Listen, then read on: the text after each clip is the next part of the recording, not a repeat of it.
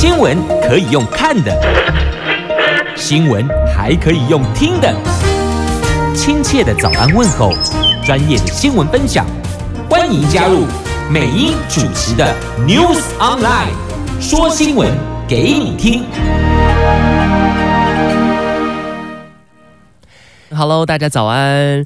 欢迎收听 News Online 的节目现场，我是代班主持人赵伟。今天早上呢，帮美英姐姐代班呢、哦，一样在空中陪你度过晨间新闻时光。好，节目开始呢，要看到是早上四大报的头版头条新闻。今天三大报纸呢，包括了苹果日报、联合报跟中国时报，都是同一则新闻：长荣货轮终于脱困了，这卡了一百五十一个小时哦。另外呢，自由时报的头版头呢，写到说呢，是中方游说台湾呢，是误抵制北京冬。奥这两岸奥会呢，今天座谈竟然拒绝咱们陆委会来旁听哦。待会带你关心。好，我们先来看一下这三大报的头版头条新闻呐、这算是全球都要很开心的一件事情哈，因为这个长荣货轮呢，终于是脱困了，卡在苏伊士运河，卡了一百五十一个小时，你知道吗？这六天时间，全球的经贸损失超过了一点七兆，就是因为这一艘巨的巨大大的货轮呢，卡在这运河。上面哦，那今天包括了《苹果日报》、《联合报》、《中国时报》呢，都有做这个头版头条的报道来做处理。像看到了这个《联合报》写到说呢，这个长赐号啊卡运河六天呐、超过四百五十三艘船塞爆。这埃及总统说啊，这个危机终于解除了。《中国时报》呢也写到说，这搁浅六天，灾难是终于。落幕。好，我们来看一下详细的新闻内容哦。今天呢，《苹果日报》呢这个头版版面也特别画了图来跟大家解析一下哈，这个长次轮是怎么样脱困的，有用了四大招哦。那第一招呢是什么呢？是出动了挖土机啊，有五台进行呢这开挖啊，包括了这个船头来清淤哦，开挖了河岸，让这个船头能够转向。第二招呢，透过了抽沙船进行了船底抽沙。第三招呢，再透过了拖船哦。由本来的八艘，然后再加码到十艘，把这个船身给导正。第四招就是要来排水哦，排出了九千吨压舱水，来减轻重量，终于让这个长荣的货轮呢转向。加上呢天时地利人和啊，碰上了这个涨潮，所以呢这个船呢再度的启动了。好，这是长隆集团呢旗下呢跟日本这边来租的长次轮卡船呐、经过了一百五十一个小时，在埃及官方呢在台湾时间昨天晚上九点四分的时候宣布说，长次轮终于脱困自由了，而这个航道交通。恢复哦，那运河上的船只呢？大家很开心啊，都鸣笛来庆贺长次轮脱困呢，因为它这一卡呢，后面有四百五三艘船都塞在苏伊士运河上面，无法动弹哦。那当然呢，这一次的救援团队呢是功不可没，那多管齐下，包括我刚刚提到的，从清淤啦、抽沙排水到拖船引导，终于让长次轮呢重新浮在水面上面了，船身摆正，船头自由，最后驶离原本的地方，让这个运河呢恢复了双向通船，所以全球呢因为这一次的卡船事件，这贸易损失超过了一点七兆元台币，可以说是付出了惨痛的代价。好，很多人想说啊，这个。货轮呢，终于是离开原本地方哈，这个卡住终于是脱困了，是不是就没事了呢？其实没这么简单哈，因为呢，它脱困之后呢，这后续的船只还要来做消化哈，包括了苏伊士运河管理局有提到说，这个货轮脱险之后啊，运河还需要三天半才可以恢复畅通，而埃及总统呢，塞西赞扬了救援成功哦，说是埃及人成功疏通了这条全球航道的动脉，那埃及光。官方呢，则是说这个长次轮呢，驶离运河的相关准备工作呢，目前正在进行当中。他们说会用所有的船只通过运河的计划，让所有的船都可能呃通过的话呢，可能需要耗时一个礼拜的时间呐。所以你看后续呢还有得来处理哦。那另外看到呢，这个石油运输业者 Euronav 的执行长。斯普托他没那么乐观哦，他说这个疏通运河交通啊，还需要更久时间呐。他说这个船重新浮起来是一回事，那疏通运河呢，交通是 another business 哦，是另外一回事哦。那到现在呢，已经累积的船要疏通是需要时间的，目前看起来他说需要两到三周啊，更久的时间，因为苏伊士运河呢已经超过这个负荷来使用了。好，这个是今天呢三大报纸的头版头条的新闻。长赐轮巨轮呐，终于脱困了哈，苏伊士运河通了。那另外呢，联合报的内容有提到了哈，那后续呢理赔。这个保险业是叫苦连天呐、因为你知道吗？这几亿欧元的惨赔，这个金额是非常大的。这国际信评机构呢，惠誉就指出哦，这长赐号这搁浅堵住了苏伊士运河呢，很可能会造成呢，在保险业呢数以亿计欧元的损失。那路透呢有报道说，产业人士呢之前透露说，就算长赐号很快脱困，船东和保险业者还是将面临数以百万计美元的损失。今天包括联合报呢，跟苹果日报的内页的版面呢，都有做了后续有赔偿相关的报道。那这一次呢，算是满月呢大潮助攻哈，这个长赐号呢抢救成功。我们看到呢，联合报 A 三焦点版面的新闻，接下来就责的是船长跟领航员可能会面临调查。因为透过呢这次新闻呢，其实我们也可以观察到这个塞船的灾难。也是过度全球化的警讯哈，因为全球供应链呢已经面临像是这次 COVID-19 啊疫情跟这个半导体晶片缺货等等的挑战。那这次我们看到这个苏伊士运河呢又再度发生了这个塞船事件哦，所以让石油跟原物料呢这些众多货物运输受阻。这个事件呢除了严重影响到国际贸易之外哦，再一次向全世界各国。来显示这过度全球化所造成的副作用。那包括了我们这次看到呢，主要的这些呃运油的通道，像是呃这个鹿特丹啊跟上海啊这些港口呢，带来新的混乱，也凸显了现代商业模式呢对于全球供应链的严重的依赖。哈，这个是示警大家的。那另外我们看到航运呢恢复之后呢，油价也是应声回落。今天呢报纸又提到这个新闻。运河航运的恢复之后呢，国际油价就应声回落了。盘中呢，曾经因为传出俄罗斯啊将在油国组织会议上面支持油价稳定跟继续减产到五月的消息，虽然是一度小涨，但是不久之后又重回盘价了。这个是油价应声回落。好，那另外呢，赔偿的部分呢，也是大家很关心的。他说：“哎，我们长荣会不会赔？哈，其实应该是不会的哈，因为这个是长荣集团呢跟日本这边来租的船哈。那其实按照呢这个算是业界的惯例哈，这日本船东呢正荣汽船呢，其实只有召开记者会，有说这个相关赔偿呢会由日方来负责。虽然这个说法让蛮多日本的网友。”不太满意，他说：“哎，这个是长隆集团租的，难道长隆不用负责任吗？哈，这目前看起来应该是不用赔，哈，因为光是赔就，要赔非常多的钱。那另外呢，阳明海运这边昨天有提到说，其实根据了海事法的规定哦，延误并不会构成赔偿问题。也就是说呢，这个船东啊，把货交到目的地啊，但是客户呢，你是没有法规没有办法去规范说，哎，这个海运业者你要走哪一条路线，而且呢，这个货柜船期本来就都很不一定的哈，所以晚。一到两个礼拜也是常态哦。不过现在呢，这个要日本船东这边要面临的是调查，那恐恐怕会面临是天价的球场。这是今天三大报纸的头版头条新闻。接下来看到是自由时报的头版头条哦，两岸奥会今天座谈，但是中方这边居然拒绝了陆委会来旁听哈。我们来看一下详细的新闻内容。中国侵犯人权的欧美呢，呼吁抵制北京冬奥。那中国在新疆大规模包括了拘禁啊、奴役维吾尔族、穆斯林等侵犯人权的行为啊，引发了国际社会呼吁来抵制明年北京的冬奥。一百五十个国际人权组织呢，更将在北京。冬奥呢定为是种族灭绝的奥运哈。那根据透露呢，为了使台湾呢不加入欧美抵制的行列，你知道吗？这个中国奥会今天跟中华奥会举行了两岸奥会体育交流座谈会。直接拒绝了咱们的陆委会派人出席来旁听，而为了避免出现损害国家利益的情势哦，这个陆委会呢主委邱泰三已经联络了教育部，告知相关注意的事项。那知情人士也透露说，这个明年二月四号在北京呢将会举行冬奥嘛。那有消息呢指出，这北京当局呢为了冬奥能够顺利举行哦，以利中国国家主席习近平呢在明年。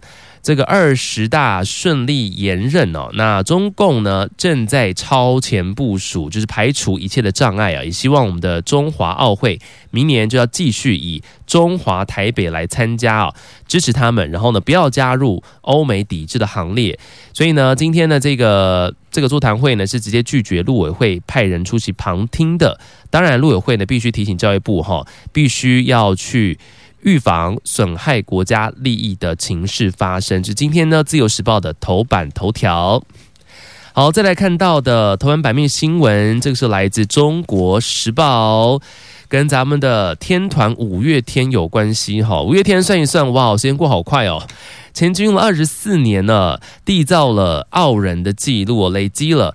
一百啊一千两百场的演出哈，这个总票房呢高达了一百七十亿元。好，我们知道呢，五月天的好好好想见到你的演唱会呢，连续两个礼拜在台南举行嘛。那二十九号呢，第五场是台南的最终场，也是他们成军二十四周年的日子。那除了满场。两万四千名观众同欢哦，那场外呢同样是挤满了人潮啊，一起在绚烂的烟火之下来庆生。主唱阿信呢，昨天在欢笑声当中向全场的歌迷承诺，五月天会一直唱下去。他说呢，我们能够撑到现在呢，还可以开演唱会哦，没那么快走下坡，除非你们把我们推着滚下去哈。他讲话也是非常的幽默哈。连续两个礼拜演唱会，场内场外挤满了人潮，真的非常厉害。包括过去呢，也曾经登上了纽约麦迪逊广场开唱，也征服了中国北京鸟巢，而他们的专辑销售量也是破千万张，也是屡屡登上国际的版面。他是我们的天团。五月天，我们接下来继续关心今天报纸的重点新闻。要看到的是《联合报》的头版的版面，好，是跟这个公设比有关系哦。相信呢，有人买房子啦，或是购新屋哦，大家都很关心的就是这个房子的公设比如何，对不对？如果一个房子的公设比过高呢，相对来说，你的室内坪数呢就会比较小，所以这个是蛮多人关心的话题。那在昨天呢，这个内政部次长花敬群哦，特别在备询的时候哦，他有提到说呢。像是车道跟车位的公设呢，他说是不可以计入楼上的公设一起来计算的哦。好，所以大家要注意一下哈，你买的房子是不是有把这个车道跟车位都算进去楼上的公设呢？现在来拼修法哈。这公设比过高的这个议题呢，是备受朝野关注。那内政部次长花敬群呢，昨天列席立法院备询时候说，确实有瑕疵是需要检讨的。像我刚刚提到的车道跟车位的公设，他说是不可以计入楼上的公设一起来算，可能会在立法院下个会期呢提出了相关的修法。好，那主要是呢有立委啊质询的时候提到了哈，民党立委庄瑞雄他说呢，其实很多啊这个新成屋啊。公社比啊，对消费者很不公平啊。比方说，如果是没有开车的人，没有开车的住户来说呢，其实车道算入公设比就没有什么道理哦。那另外他有提到说呢，有些这个大楼里面呢有弹琴的地方，他说咚咚咚咚咚弹钢琴很好听。他说但是呢，有的人就没有在弹琴啊。他说连这个都算进去公设比，这样子真的是不太公平哦，造成无谓不公平的分担。那因为增加太多的购物成本，让有需要的人来分担，他觉得才是对的，所以觉得说应该要分。开来计价，对于消费者是比较公平的。那内政部次长的花敬群也说呢，接下来会来提出相关的修法哈。那特别昨天有聊到的，就是像我刚刚提到的，这车道车位，他觉得不能算是楼上的公设，现在来拼修法了。好，另外我们看到的是来自自由时报的头版的版面，关心一下大家的身体健康。咱们的国健署呢，慢性病风险评估平台，我觉得这个非常的棒哦。你只要输入你的健检的数据呢，就可以来预知你十年后的离病的几率哈。我们来看一下详细的新闻内容。这二零一九年呢，这个成人预防保健服务发现呢。这个统计发现呢，有高达百分之二十五点二的民众呢血脂异常，另外呢百分之二十一点二的人血压高，还有百分之九点一的人是血糖高。这三高提醒大家特别注意哦。咱们的卫福部呢，国健署有推出了慢性疾病的风险评估的平台，只要你输入你的健检报告的数据，就可以来帮你计算你十年后罹患五种慢性疾病的风险，可以来帮助你及早做预防。好，国健署呢也警告哦，这有代谢症候群的人啦、也就是血压高、番茄血糖高、三酸甘油脂高，以及腰围过粗哦，还有高密度脂蛋白胆固醇偏低等五种指标当中，有三项或超过三项异常的人呢，这未来啊罹患。糖尿病啦、高血压啦，还有高脂血症以及心脏病以及脑中风的几率呢，会比健康的人高出六倍、四倍跟三倍，还有两倍哦，都是比较高的。所以大家要注意一下您的身体健康的状况。那这平台呢，同时有提供了不同灯号的显示来分级警示哦，包括了红灯。黄灯还有绿灯哦，红灯当然就是所谓的高风险族群嘛，黄灯是中风险，那绿灯呢就是低风险。那你只要呢上网哈，输入你的年龄、性别跟健检的数据，包括了一些身体质量啦、腰围、血压等等这些数据呢，它就会帮你去计算说你未来罹患疾病的风险哈。那同时呢也指出呢，这系统会根据风险计算的结果来提供医学会等专业保健的建议，比方说呢要提醒您的饮食。可能要减盐啦，或是你要限酒、要减重、戒烟、运动等等生活的指引，来帮助民众预防罹患这些疾病。好，我觉得这个平台呢非常的不错。只要提呃输入一些数据呢，帮你来预测哈，那十年后呢罹患这些慢性疾病的风险，就可以帮助大家呢及早来做预防，这个非常的重要哈。当然，刚刚赵伟提到啦，这些慢性疾病呢，包括了三高等等，其实也要靠着多运动来协助哈，透过运动来搭配饮食呢，来有健康的生活。接下来带你看到的是今天呢，《自由时报》在 A 三版面的焦点新闻，大家很关心哦，我们的台美之间的关系发展呢。另外看到呢，像是美国的驻帛琉的大使，美国大使呢，尼约翰。访台的任务呢，重要任务今天要来执行哈。台美今天来发表联合声明，他将跟吴钊燮、跟 AIT 的处长林英杰呢一同来对外谈话，彰显台美稳固合作的伙伴关系。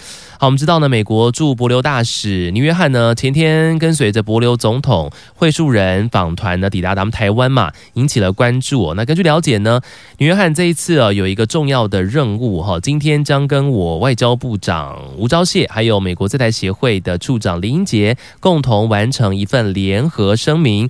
外交部呢，昨天也预告了，这三个人今天呢中午将会一同对外发表谈话，显示台美呢在西太平洋蓬勃稳固的合作伙伴关系。好，我们知道呢，自从美国的总统拜登呢上任之后啊，其实多次有重申坚定挺台湾的立场。那除了国务院书面声明之外呢，美方跟我国的友 邦之间的互动呢，也算是延续了三方合作的模式，反映支持台湾对外关系的政策一致性哦。比方说呢，在二月份的时候，美国国务院也赞赏了台美还有圣露西亚三方合作。那三月呢，台美跟我国的非洲友邦。这个史瓦蒂尼合办了伙伴机会的考察团。那三月份的时候呢，国务卿布林肯呢跟巴拉圭总统阿布也通话，呼吁支持持续跟台湾合作等等，哈，都显示了美国政府呢持续落实所谓的 Taipei Act 台湾法案哦，支持台湾盟邦伙伴关系这样的一个立法精神。那这次呢，在帛琉总统会述人。抵达台湾之后，也启动了全球第一个旅游泡泡。那美国的驻帛琉大使呢，尼约翰也惊喜随行哦，算是美国邦交国大使呢非常罕见的公开访台。尼约翰今天中午呢，将跟吴钊燮跟林英杰呢共同发表简短的谈话。那我们看到呢，帛琉总统会述人提到说，有这个美国大使同行啊，来展现。维护民主的决心，他说呢，大使一起来哦，展现友谊和维持自由民主价值的决心哦，以及之间呢拥有的共同理念。那帛琉总统提到说呢，这个维持自由民主价值跟自由开放的印太地区，他说这就是合作的最佳真谛。好，那当然呢，看到这边呢。这个中国对岸呢就不爽了哈，这个派出了十架军机啊，持续骚扰我们台湾的西南空域，包括今天上联合报的 A4 的要闻版面有提到了，共机扰台啊，咱们国防部呢是海空联合进攻太阳，这台美包括了签署这个海巡备忘录之后啊，昨天又有十架次啊侵入我国的领空，那。我国的飞弹部队呢进行追歼哦，确保咱们台湾三十海里的空域安全哈。那中国呢不爽，持续派军机来骚扰咱们台湾哦。昨天就派了十架次，包括了一架是空警。五零零空中的预警机，还有一架是运八反潜机，跟歼十六啦、歼十啦战机各四架。其中运八呢反潜机要绕行我国的南部外围的空域哦，那更四度进出我国的防空识别区。对此呢，空军也派遣了空中巡逻兵力来做应对哦。还有我们进行了广播驱离，还有防空的用飞弹来追歼他们的军机哈。只是中国持续骚扰，但没有用啊，因为帛琉本来就是我们台湾中华民国的。邦交国嘛，对不对？那包括了像是他们拒绝了中国的利诱哈。看到这个《自由时报》的 A 三的版面有报道说呢，帛琉总统说台湾才是金价朋友哈，才是真正的朋友 real friend 哈。这帛琉总统呢，会述人呢访问台湾呐，目前呢对于中国的威胁利诱呢，意图挖角啊，他昨天其实在国际记者会上面形容哦。我觉得这形容蛮妙的哈，大家可以来思考一下。他说：“你不能用拳头逼老婆来爱你哈。”他说：“伙伴关系呢，不该是这样子。”他说呢，这个帛琉是小国嘛，我们知道就是这个也是海岛国家。那他说不跟任何人为敌，但是友谊关系呢，应该是互信互利，不应该有任何一方呢是用威胁或是操作政治游戏。他提到说，台湾就是真正。祸福与共的好朋友，我觉得他这一句话呢，真的是蛮有玄机的。他说：“你不能用拳头来去逼老婆爱你，哈，这是不能用家暴的方式逼自己的老婆爱你，哈。”这也表达出这个我们这些国家彼此之间的一些关系，哈。当然，他也持续支持台湾加入 WHO 跟联合国，哈。这是帛琉总统。会述人，当然这次来台湾之后呢，他去了哪边呢？新闻报道又提到了说，到了星光医院来做健康检查，他也盛赞咱们台湾的医疗太棒了。当然这是一定要做的哈，咱们台湾的医疗呢是独步全球哈，全球可以说排名在应该有前三名，一定有哈。所以呢，他要来台湾呢，做的是健康检查，并且盛赞咱们台湾的医疗非常的发达。这一次呢，抵完抵达台湾，展开五天的访问行程啊。昨天的第一站就到星光医院来接受私人的健检。对于台湾的医疗直呼：“哇哦，fantastic 哦，太棒了！”这是帛琉总统会树人。那今天相关的新闻呢，登上了四大报纸的焦点新闻的版面。接下来带您关心的是跟打炒房有关系的新闻消息，来自苹果日报的 A 三版面的要闻讯息。好，政府来打炒房，这个房地合一二点零初审过关喽，还蛮顺利的哈。但是呢，这个生效日呢是有待协商的。那当然，大家很关心的就是说，诶，那到底什么时候会被追税呢？哈，财政部长说呢，这个新制上路前交易呢都不会被追税哈。这个是立法院财政委员会呢昨天初审通过了有房地合一税二点零之称的所得税条例修正草案。那朝野呢对于政院版修正二零一六年后啊取得房地呢都适用的条文都没有异议的通过了，但实施的日期呢，那绿营这边是希望说由行政院来定了，那蓝营呢只是希望说能够。立刻马上上路哈，所以呢有待朝野来协商最后实施的日期。那完成之后呢，就会进入到立法院进行二读跟三读了。好，主要呢就是来打炒房了哈。这政财政部呢启动了这个房地合一二点零的修法。那昨天呢，财委会呢并案审查相关法案哦。那由于这个朝野立委呢，对于这个抑制短期投机炒作房地产呢是有共识的，所以审查过程相对蛮顺利的哈。那大多数的条文呢，都是依照了政院草案的版本来通过。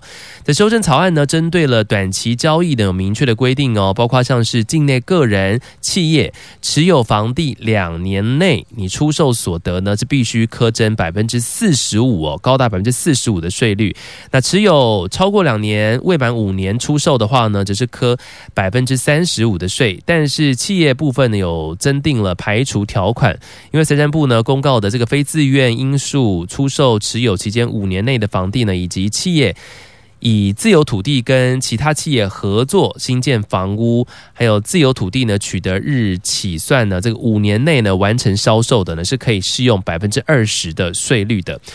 好，这个打炒房房地合一二点零，其中大家很关心的一点就是有没有溯及既往的问题呢？财政部长苏建荣还有多数的立委都认为说，这个是属于不完全溯及既往，也就是呢，这个房地合一二点零版上路前的交易啊，都不会有追税的问题，也没有违反信赖保护原则的问题。那苏建荣就说呢，这个取得时间呢，回溯二零一六年就不会有抢购潮。那另外呢，持有回溯。但交易不回溯，如果出现了抢售潮的话呢，增加供给，那其实也符合让房价下跌的一个方向。好，这个是房地合一税二点零初审的说法，目前是过关。好，当然主要是打炒房。我们都知道呢，现在很多年轻人呢、买房都买不起哦，尤其像台北，房价真的是非常高哦。另外看到同个版面的新闻消息呢，这个台北天龙国啊。高房价，你知道吗？有它上面标题写都写到说，这个七点四万人脱北，就离开台北市。那新北呢，则是吸引了八万人来迁入哦。这个是六都之冠。我们来看一下这个六都人口大风吹。这房中业者呢统计哦，这个新北市呢去年就吸引了八万人口进入。迁入呢是迁出的二点七四倍，那逃出台北市的人呢是高达了有七点四万人，包括了迁出人数啊跟迁出率呢都是六都之冠的。那有北漂族呢，像这个媒体呢抱怨说啊，这个本身自己呢没有富爸爸，没有富妈妈哈，在天龙国呢置产呢连入场的资格都没有啊，但是移居到新北呢立刻。这个买了房屋，那有房事业者分析呢，这个人口迁移的考量哦，这个房价是其中的一大主因。另外呢，新兴从化区的预售市场的热潮也提供了其实许多比较相对来说高 CP 值的物件呢，所以也让民众呢更倾向于放弃台北市，而选择的是新北市。好，这个是今天也登上了新闻版面。那中心房屋呢有统计哦，在去年六都间人口相互迁徙的状况，哈，六都迁出人口。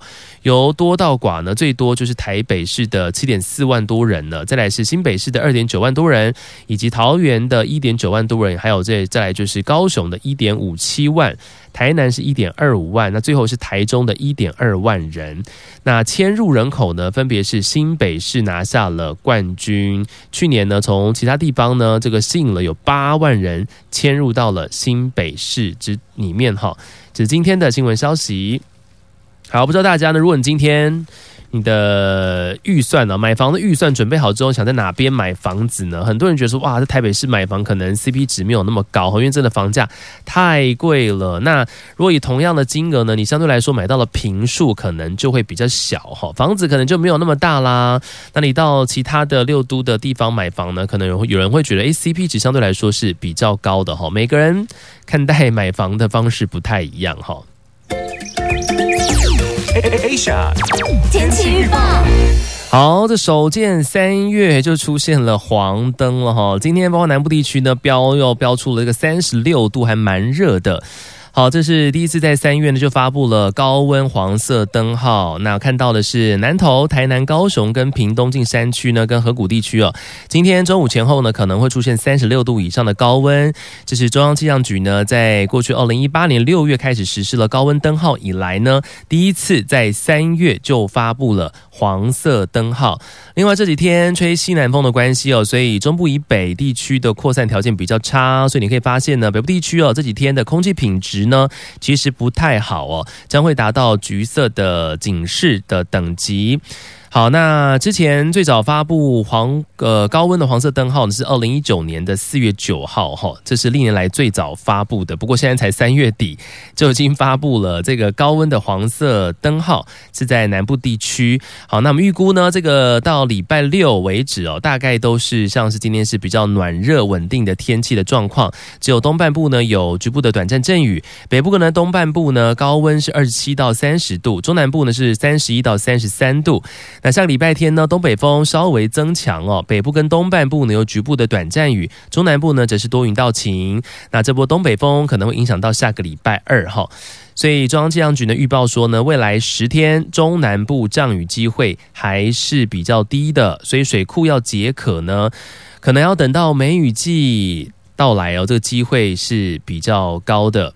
那这这几天呢，吹的是西南风或是偏南风，所以迎风面包括看到像是云嘉南、高屏地区的扩散条件是比较好的。今天、明天空气品质大多都是普通等级，那中部以北是橘色警示，上午扩散条件比较差。那中午过后呢，风速增强，垂直扩散条件改善，空气品质呢是渴望好转。但是呢，咱们的北部地区啊，要留意午后受到光化作用的影响，导致臭氧浓度升高，所以空气品质还是不太好的哦，提醒大家要多加注意喽。接下来带你关心的是今天报纸的国际新闻消息，来看一下跟疫情相关的报道哈。这一次呢，的 COVID-19 发生之后啊，这联合报的 A9 版的版面提到说，美国是不是暗示不会惩罚中国呢？焦点在于建立预防机制哦。那对于世卫调查有存疑哦。他们要求北京必须要交代清楚哈。我们看到呢，这个是美国国务卿布林肯呢，在接受访问的节目当中，他有暗示了，这拜登政府呢不会因为中国呢处理 COVID-19 的方式对于中方来采取惩罚的行动，而会强调的是要为了防范未来疫情做准备的重要性。好，这是布林肯呢接受了 CNN 的节目的访问，有特别提到了说。这个有必要为过去就责。不过他说呢，也呼应其他拜登政府官员的说法，要求中国要对二零一九年的疫情爆发始末公开透明。同时强调呢，拜登政府的焦点是有必要放在替未来建构更强健的系统上面。对他们来讲呢，是要确保一切努力来防止再度发生这样子的一个疾病大流行哦。即使他说呢，仍在努力。度过这次的疫情，或是至少要确保未来如果发生任何事呢，能够用呃更加有效的方式来减轻遭受到的任何破坏。哈，听这个布林肯这一席话呢，可以明确的可以感受到哈，就是跟前任总统川普他们呢，对于中国的一个 态度呢，有蛮大的不同的哈。好，再来看到的是今天苹果日报的国际新闻版面。我们刚刚提到呢，这次美国可能暗示是不会惩罚中国，但是在美中贸易战上面，可没有这么容易就手下留情就松手哈。标题呢写到说呢，还不打算取消对于中国的关税。我们看到的美洲贸易战没有那么快结束。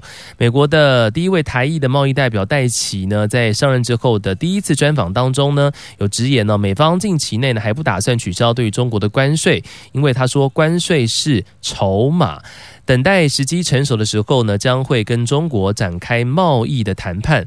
另外呢，美国国务卿布林肯则是暗示说，我刚刚提到了，就是可能不会因为 COVID-19 而去惩罚中国，但是在美中贸易上面呢，目前还没有要松手哈。那目前呢，已经超过两个月是没有进行谈判了。那就未来看这个筹码怎么样来运用哈，这是美中之间的角力关系。另外看到同一个版面，国际新闻消息来自于北韩，北韩的新弹道飞弹潜艇呢，疑似已经接近完工了吗？在朝鲜半岛的紧张情势又升温了哈，因为北韩呢不满美国总统拜登啊上任到现在呢都没有展开正式的对话哈，完全不鸟这个 北韩这边哈，所以北韩呢。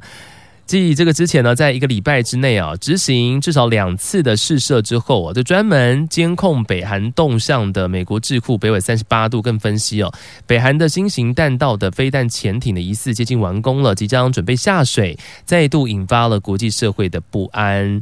韩联社呢前天也有报道了，这个从二十四号这个北韩呢这个咸镜南道新浦造船厂一带的卫星照片呢就有发现了，其实通常啊停泊在新浦造船厂附附近码头的浮船坞，却移到了这个潜艇下水设施旁边哦。说其实透过这个卫星照片呢，看这一点呢是很不寻常的。推测北韩研制的弹道飞弹潜艇呢，可能已经完工了，但也不排除呢，可能只是为了要去清理这个浮船坞跟码头之间的通道而移动的。好，这是今天呢登上了国际新闻版面的消息，来自北韩。好，再来，我们看到是来自中国的国际新闻消息哦。这个中共人大强修香港选制，预料今天呢就会过关了。好，我们知道呢，中国人大常委啊，这个预计今天呢将会通过，就强行去修改这个香港的选举制度的方案哦。那外传呢，今天将会通过的方案呢，除了把立法会的席次由原本的七十席增加到九十席哦，还空降了大批的。亲北京的人士呢，让他们全部都进入到了香港立法会当中哦，同时降低了直选议席的比例之外，并且会改变的非直选议席的推举方式，听得出来就是完全的不民主、不透明。好，那只容许这个公司行号代表或是老板有资格来参与非直选议员的推选。那这个举动呢，不但使个人声音全被剥夺，只剩下老板来决定一切。更让香港的民主派参政的空间进一步遭到压缩。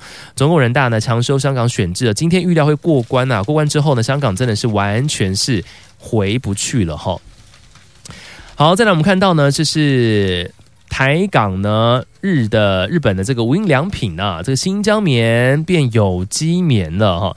怎么一回事呢？我们知道像是有这瑞典时装品牌 H and M。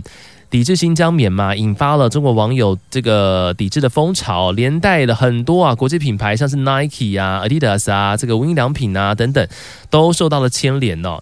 那报纸有报道说呢，这个无印良品呢，在中国官方的网站上面搜寻呢新疆棉货品，发现了网站有贩售之后呢，再以有关货品的编号，分别在日本、台湾、香港网站上面搜寻，诶，发现说。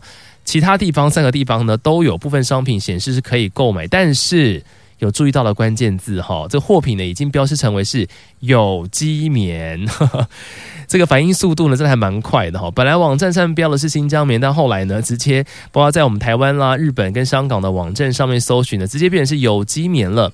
那台湾无印良品呢昨天也说，那因为无印良品呢贩售的棉花来自许多地区，包括美国、印度、土耳其、中国等等。所以呢，台湾的官网上面的商品呢，已经没有特别来名列这个产地哦。但消费者的疑虑呢，跟担忧都很重视，而且回报给日方来做了解。但主要还是要以日本官方的回复为主。好，今天呢，因为这个事情呢，其实也登上了。国际新闻的版面哈，毕竟大家最近很关心的就是新疆棉的这个议题啊，包括也烧到了演艺圈。你可以发现呢，很多的中国啦、香港呢，跟我们台湾的部分的艺人呢，都纷纷出来表态啊，说支持新疆棉哈。然后呢，也跟不支持新疆棉的一些代言的品牌呢，很快的片面呢就取消了合作哈。这个时候就可以看出来，有些艺人纷纷急着表态。是代表什么意思呢？大家可以去思考一下。感谢你空中的收听陪伴，我是赵伟，我们下次见，拜拜。